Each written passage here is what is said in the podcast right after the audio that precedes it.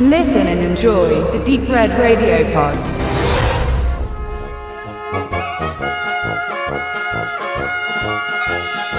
Der in Plauen geborene und in Dresden lebende Michael Haubold ist mittlerweile in ganz Deutschland bekannt wie ein bunter Hund. Michael Haubold, werden sich jetzt einige fragen, kenne ich nicht. Nun gut, bekannter ist Haubold auch eher unter seinem Künstlernamen Olaf Schubert, jener sächsischen Kunstfigur auf unseren Bühnen, die zwischen der Bildung eines Hochschulprofessors und Hauptschulabbrechers hin und her schwankt, die die Welt verbessern möchte, obwohl sie keine Ahnung und keine Zeit dafür hat und die vor allem immer im Rautenpolunder durch die Gegend streift. Kurzum, Olaf Schubert ist Kult und er ist erfolgreich. Überall in Deutschland Deutschland, jedoch vor allem in seiner sächsischen Heimat, welcher er bis heute treu geblieben ist und in der bei jedem seiner Auftritte er vor ausverkauftem Haus spielt. Ob dies nun auch bei seinem ersten Kinofilm der Fall sein wird, dürfte zumindest in Dresden kaum außer Frage stehen, aber ob der Film allen gefallen wird? Mir persönlich hat Schubert in Love jedenfalls sehr gut gefallen, wenngleich ich sicherlich zugeben muss, dass ich als riesiger Olaf Schubert-Fan da auch ein wenig die rosarote Brille aufhabe. Doch selbst wenn ich versuche, so objektiv wie möglich zu bleiben, kann ich kaum etwas finden, was ich als wirklich misslungen bezeichnen würde.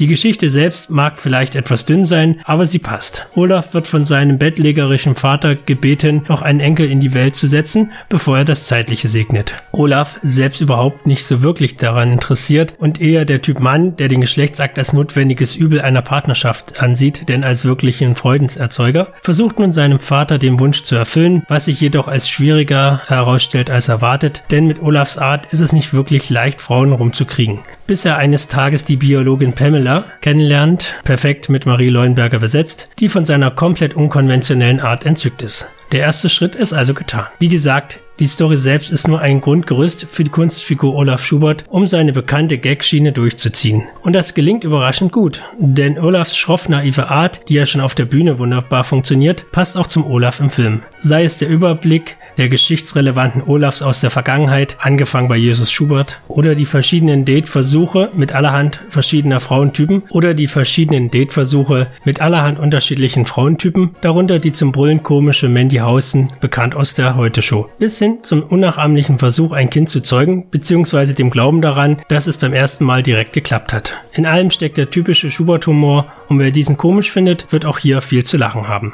Zumal es sich Olaf natürlich nicht nehmen lässt, seine Freunde mitspielen zu lassen. Auch wenn anscheinend nicht jeder es ganz verstehen kann, was Olaf an Bert Stefan, Jochen Barkas und Klaus Magnet so liegt, zumindest waren einige meiner Mitzuschauer etwas verstimmt über ihre Beteiligung. Fans der Truppe bekommen auch hier genau das, was sie haben wollen, abgesehen vielleicht vom sonst so üblichen Barkas-Bashing. Und letztlich bleiben sie, wie auch sonst in den meisten Olaf-Shows, nur nettes Beiwerk, das aber überzeugt. Die größte positive Überraschung ist jedoch die Tatsache, dass es Olaf gelingt, keinerlei seiner bekannten Witze aus seinen Shows zu recyceln und sich dabei dennoch treu zu bleiben. Auch wenn die Art der Jokes und wie sie vorgetragen werden komplett Olaf Schubert-Style sind, so muss man sich nicht davor fürchten, dass die Oma Manfred Flachsrakete oder das Knibbeln an der Raufasertapete schon wieder auftaucht. Alle Pointen sind soweit neu und auch wenn nicht jede ins Schwarze trifft, so ist es vor allem der Teil um die Einreibelotion im Bad oder Olafs überraschender Kommentar, als er sein Baby entdeckt, zum Brüllen komisch.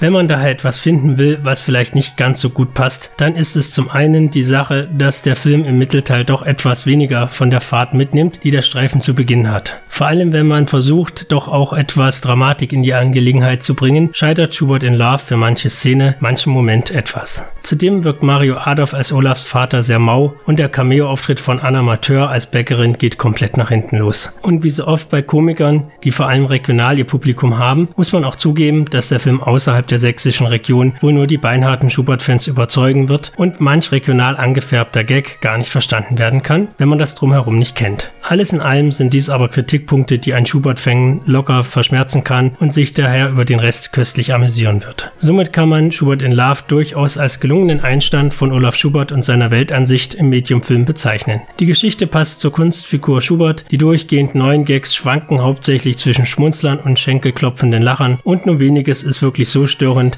dass man es kritisieren möchte. Ganz klar, wer mit Olaf noch nie etwas anfangen konnte, der wird durch Schubert in Love keine neuen, meinungsändernden Ansichten erfahren. Und die Kritiken der Presse werden wohl auch sehr durchwachsen ausfallen, da nicht jeder von ihnen ein Schubert-Fan sein wird. Doch wenn wir ehrlich sind, ist Schubert in Love ein Film für diese Fans und genau diese wird der verliebte Olaf dann doch ausreichend überzeugen, um von einem guten Film sprechen zu können.